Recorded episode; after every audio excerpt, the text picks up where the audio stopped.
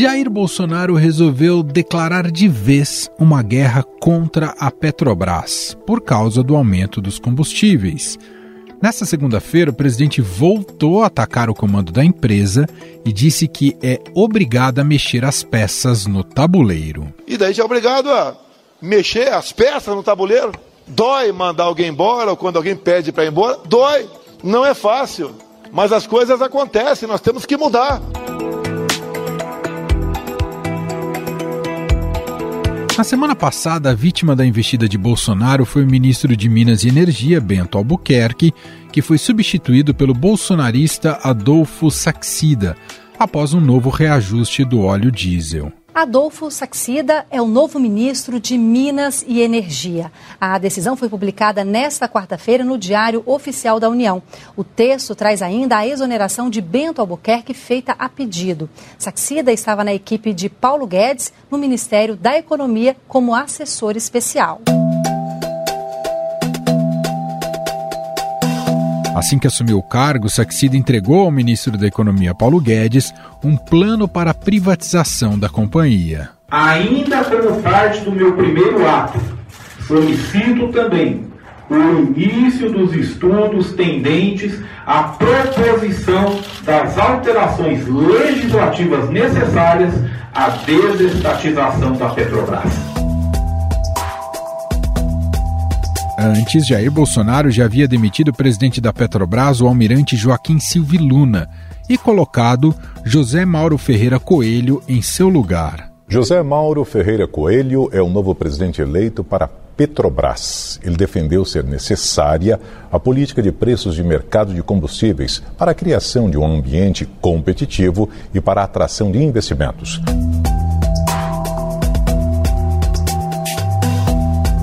Para apoiadores, na saída do Palácio do Planalto, o presidente disse que tem mais coisa para acontecer na estatal. Com toda certeza, vamos entrar na Petrobras nessas questões também. Não é possível uma petrolífera dar 30% de, de lucro, Sim. enquanto as outras, no máximo 15%, para atender interesses não sei de quem.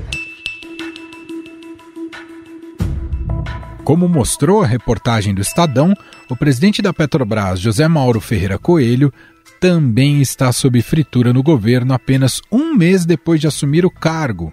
Além dele, estariam na lista de Bolsonaro os diretores financeiro, de tecnologia e de relações institucionais. Na semana passada, Bolsonaro pediu ao novo ministro de Minas e Energia, Adolfo Saxida, mudanças em três diretorias da Petrobras.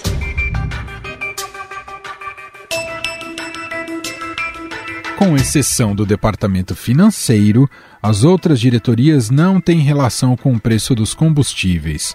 Para corroborar a sua justificativa de mudanças em cargos estratégicos da Petrobras, Bolsonaro criticou os lucros da empresa e disse que a companhia quer ser campeã do mundo após a estatal ter registrado lucro de 44 bilhões de reais no primeiro trimestre deste ano. Como as petrolíferas do mundo todo tiveram diminuindo a margem de lucro, exceto a Petrobras Futebol Clube. Essa está preocupada em ser campeã do, brasileiro, do, do mundo. Problema é que, mesmo com lucro, a defasagem entre os preços da gasolina no mercado interno em relação ao mercado internacional chega a 20%, segundo a Abicom, que reúne pequenos e médios importadores de combustíveis. No caso do diesel, o aumento de 8,9% no dia 9 de maio passado atenuou a defasagem e reduziu o risco de desabastecimento do produto no mercado brasileiro, que depende de cerca de 25% das importações. Se os preços internos não acompanharem o mercado internacional, os importadores não trazem o combustível e pode faltar diesel no país. Apesar de autossuficiente na produção de petróleo, o Brasil depende de até 35% do produto refinado importado. E as sanções econômicas da guerra no leste europeu afetam essas negociações. A Petrobras diz que os últimos aumentos só refletem parte da elevação dos preços internacionais do petróleo, que foram impactados pela oferta limitada, um resultado direto do conflito.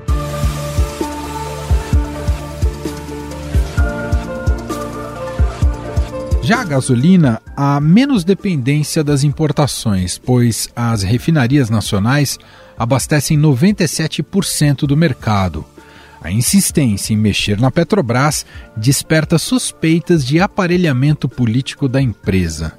Após ser demitido do comando da estatal, Silvio Luna afirmou em entrevistas que o presidente Bolsonaro tentou intervir na gestão da Petrobras para mudar a política de preços praticada na empresa. Tem responsabilidade social? Tem.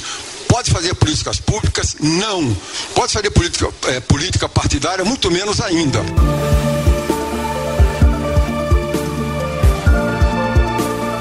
Política de preços da Petrobras é a de seguir os preços internacionais da commodity, que tem tido alta volatilidade em meio ao cenário de guerra na Ucrânia. Bolsonaro quer que a empresa mude a forma de cotar o preço do petróleo ou adotar um intervalo maior entre os reajustes dos combustíveis. A alta nos preços dos combustíveis causou insatisfação de Jair Bolsonaro. O presidente defende que a Petrobras não repasse aumentos internacionais do petróleo no valor do diesel e da gasolina.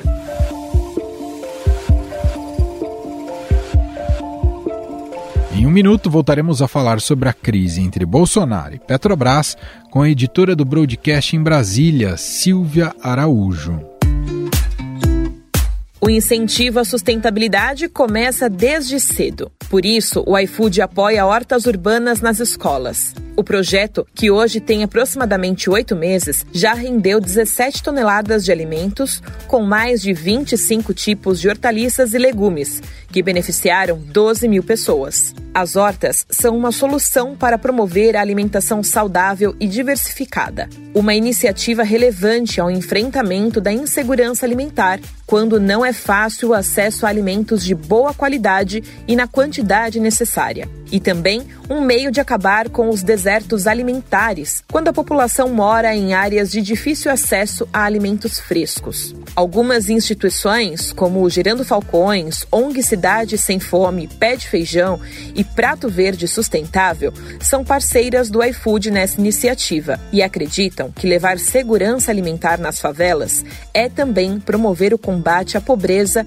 e redução de desigualdade. As ações do iFood apoiam, ajudam e incentivam. Para saber mais sobre essas iniciativas, acesse news.ifood.com.br. Estadão Notícias.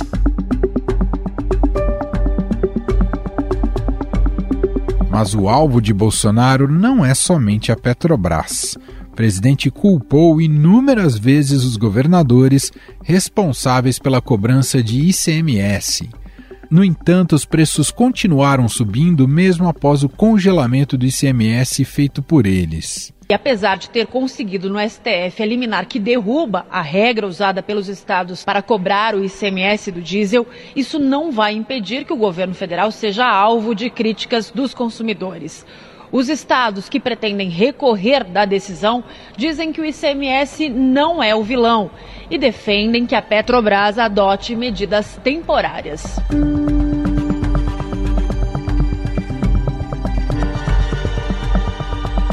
A ideia do atual presidente vai ao encontro de seu principal adversário nas eleições presidenciais.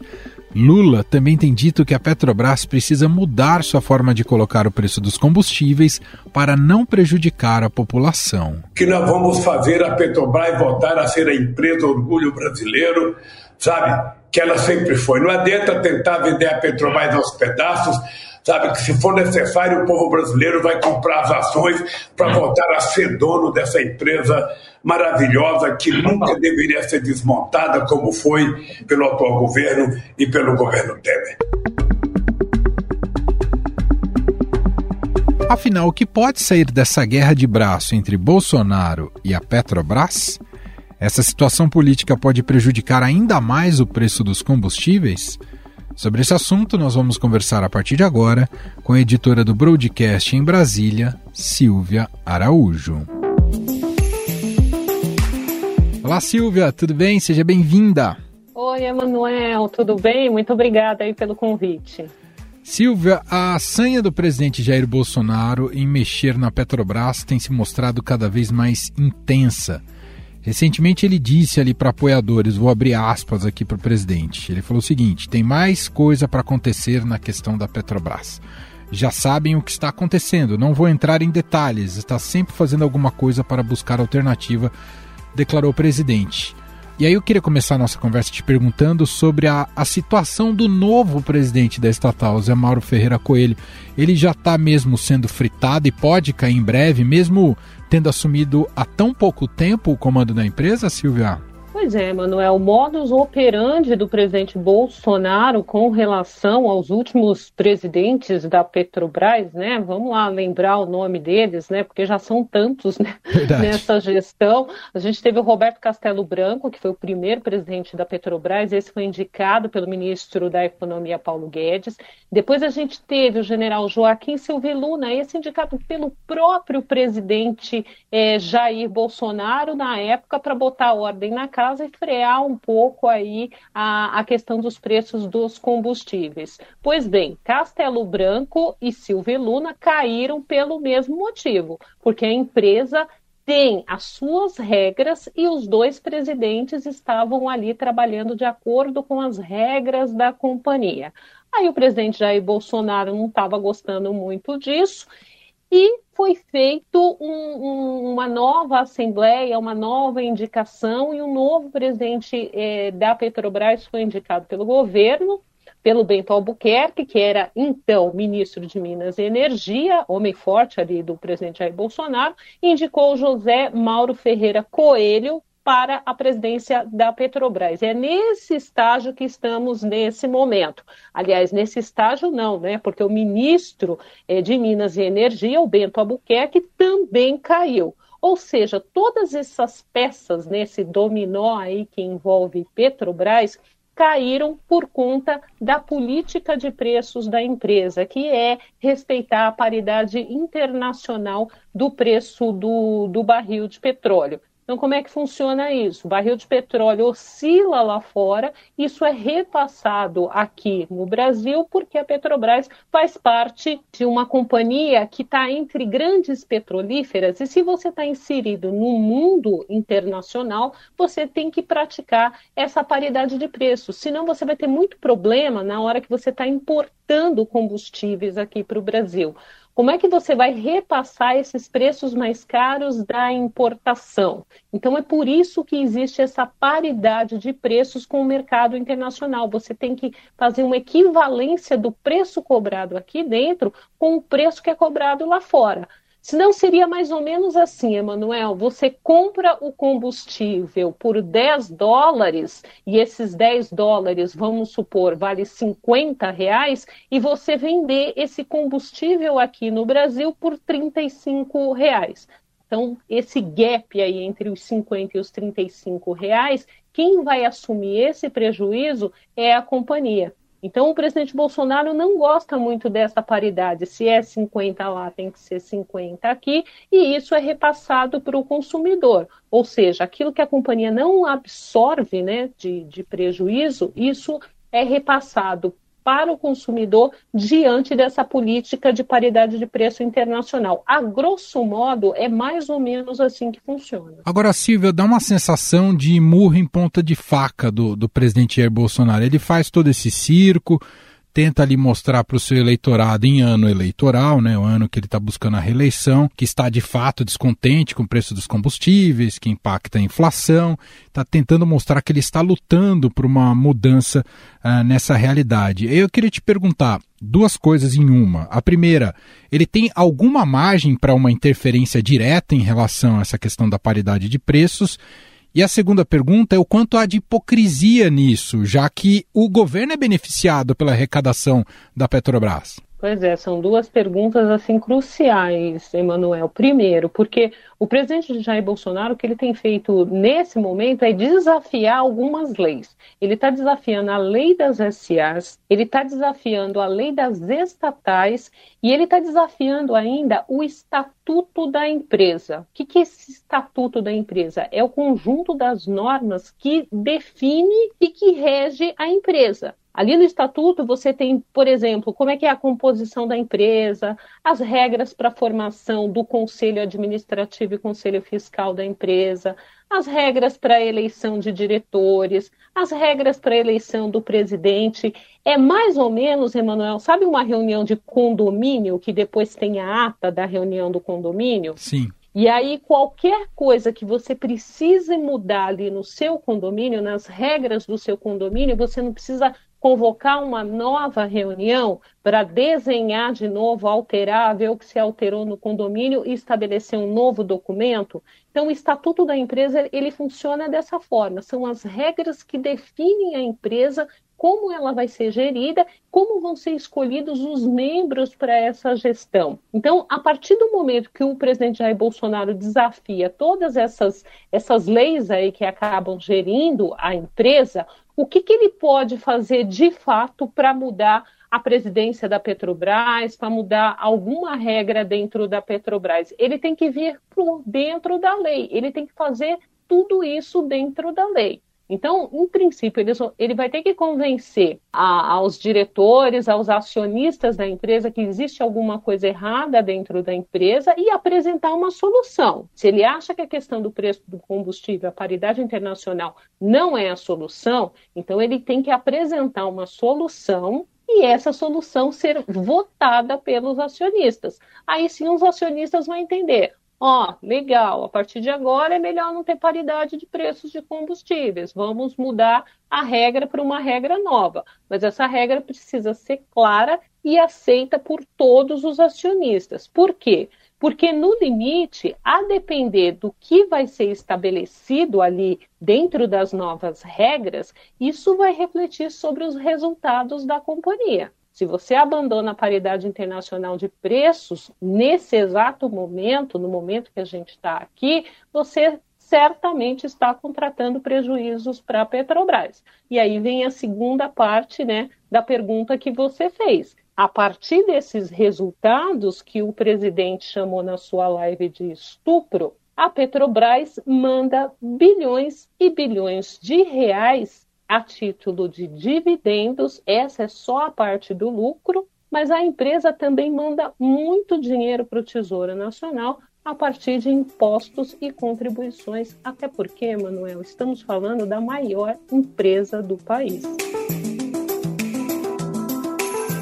O Silvio Saxida chegou ao, ao, como novo ministro, né, novo ministro de Minas e Energia, com um discurso de privatização da Petrobras que não é uma promessa, digamos, tão, tão nova assim, ainda mais no, no governo Bolsonaro.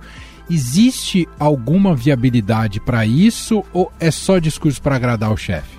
Discurso para agradar o chefe, Emanuel, porque se você falar, dá para privatizar a, a, Petrobras agora, nesse ano de 2022? Não, não dá. Um processo de privatização ele demora muito tempo. Primeiro, porque você precisa mudar a legislação.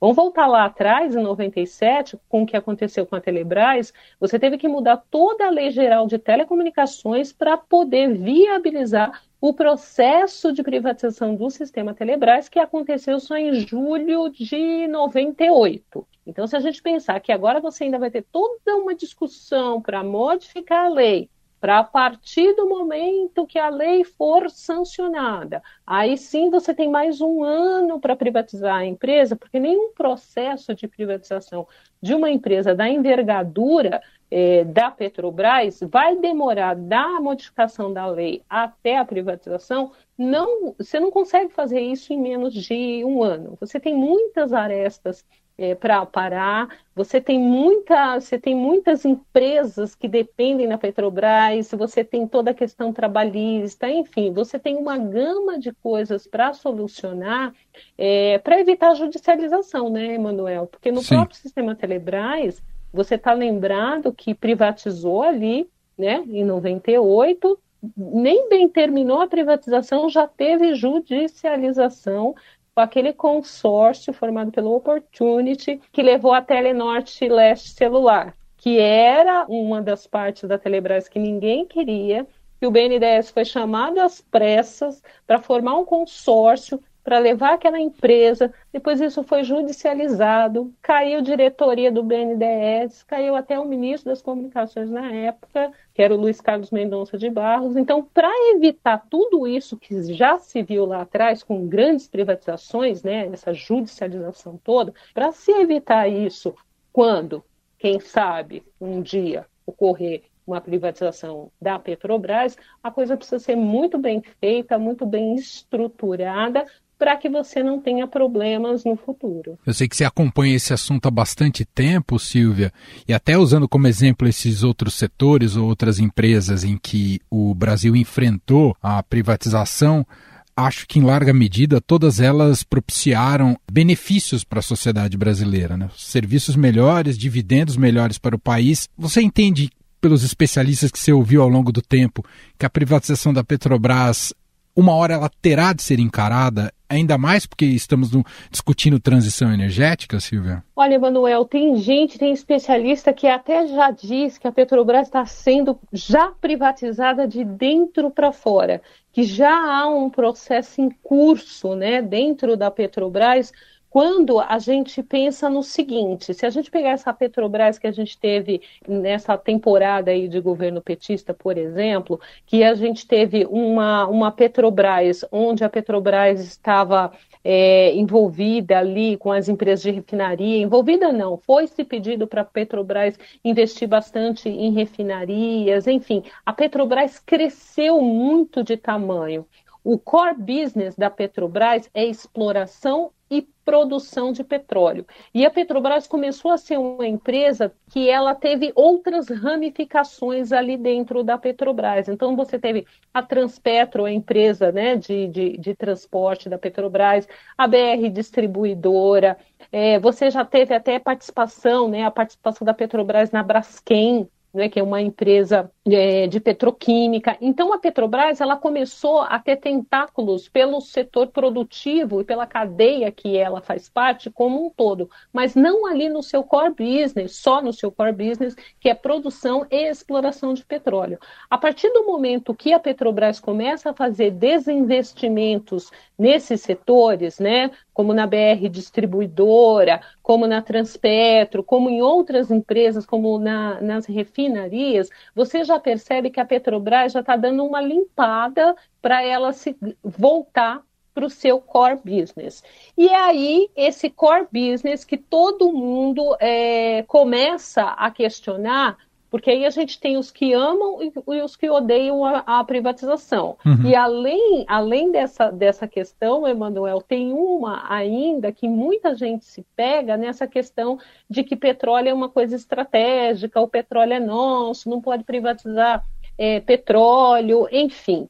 Uma das preocupações, por exemplo, do CAD, né, que é o, o, órgão que olha ali para a livre concorrência, é você não tirar é, um monopólio estatal e transformá-lo em um monopólio privado.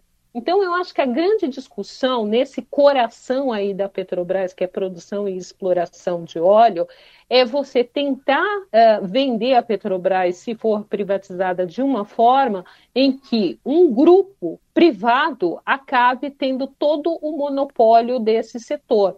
Então, muita gente defende, por exemplo, fazer uma privatização parecida como a que foi feito no sistema Telebrás, onde você dividiu a empresa naquela época em 12 holdings e vendeu 12 pedacinhos da, da Telebrás. Então você poderia aí mexer com a parte da Petrobras que explora em Santos, que explora na Bacia de Campos no Rio de Janeiro, que explora em outro lugar, vender assim por pedaços. E aí você não teria uma concentração de um grupo privado que vá dominar aí toda a exploração e produção de petróleo é, no Brasil, porque isso também não é saudável, né?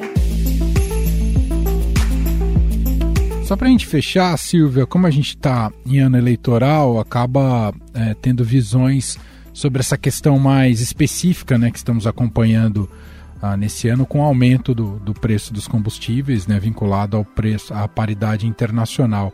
O líder nas pesquisas, o ex-presidente Lula, que já esteve à frente do governo, e digamos que como gestor majoritário da Petrobras, acho que não tem um legado muito positivo para defender, mas ele declarou que promete abrasileirar o preço dos combustíveis.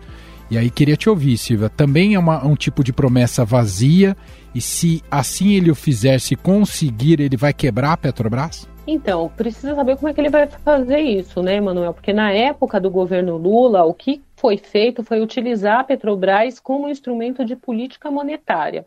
Por quê? Para conter a inflação, o que, que o governo fazia?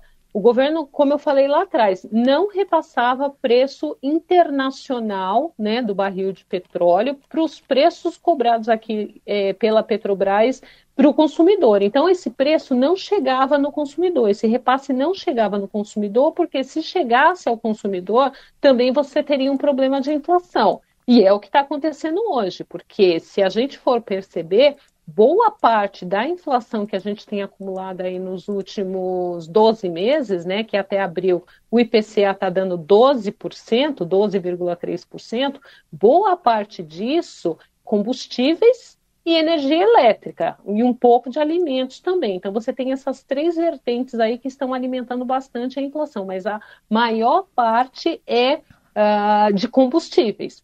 Então, o que, que acontecia na época do governo Lula? Não repassava o preço internacional, porque isso ia bater na inflação, e batendo na inflação teria que aumentar muito as taxas de juros, como a gente está vendo que o Banco Central está fazendo nesse momento. A outra coisa foi é, o que isso causou, o dano que isso causou à Petrobras. Como não teve esse repasse para o consumidor, alguém teve que pagar essa conta. E esse custo ele ficou represado dentro da Petrobras. Então, o que, que aconteceu com a Petrobras? A Petrobras começou a acumular prejuízos e prejuízos e prejuízos porque ela não conseguia repassar esse custo. Porque a Petrobras foi encolhendo a sua margem de lucro e esse, é o grande discurso né, populista de que a Petrobras ganha muito dinheiro qualquer empresa, qualquer MEI, qualquer. até a gente mesmo, você, você tem uma margem né, do seu lucro, aquilo que você recebe e aquilo que você gasta. Quando aquilo que você gasta é mais do que você recebe, você está no prejuízo. Então, a conta, assim, a grosso modo, é mais ou menos essa. A Petrobras estava pagando pelo combustível um preço maior do que aquele combustível vendido aqui dentro. Então, alguém vai ter que pagar essa conta. Quem estava pagando essa conta era a própria Petrobras.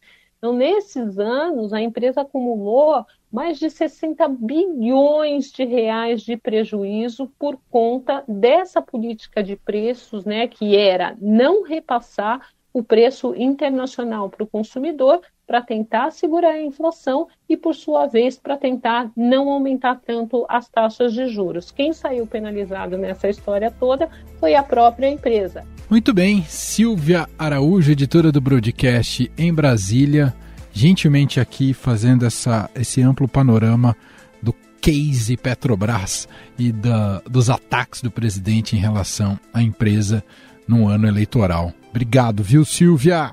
Até a próxima, Emanuel. Estadão Notícias.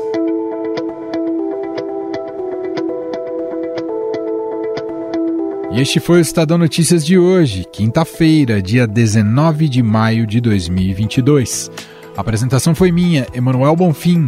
Na produção, edição e roteiro, Gustavo Lopes, Jefferson Perleberg e Ana Paula Niederauer. A montagem é de Moacir Biasi. Escreva pra gente no e-mail podcast@estadão.com. Um abraço para você e até mais.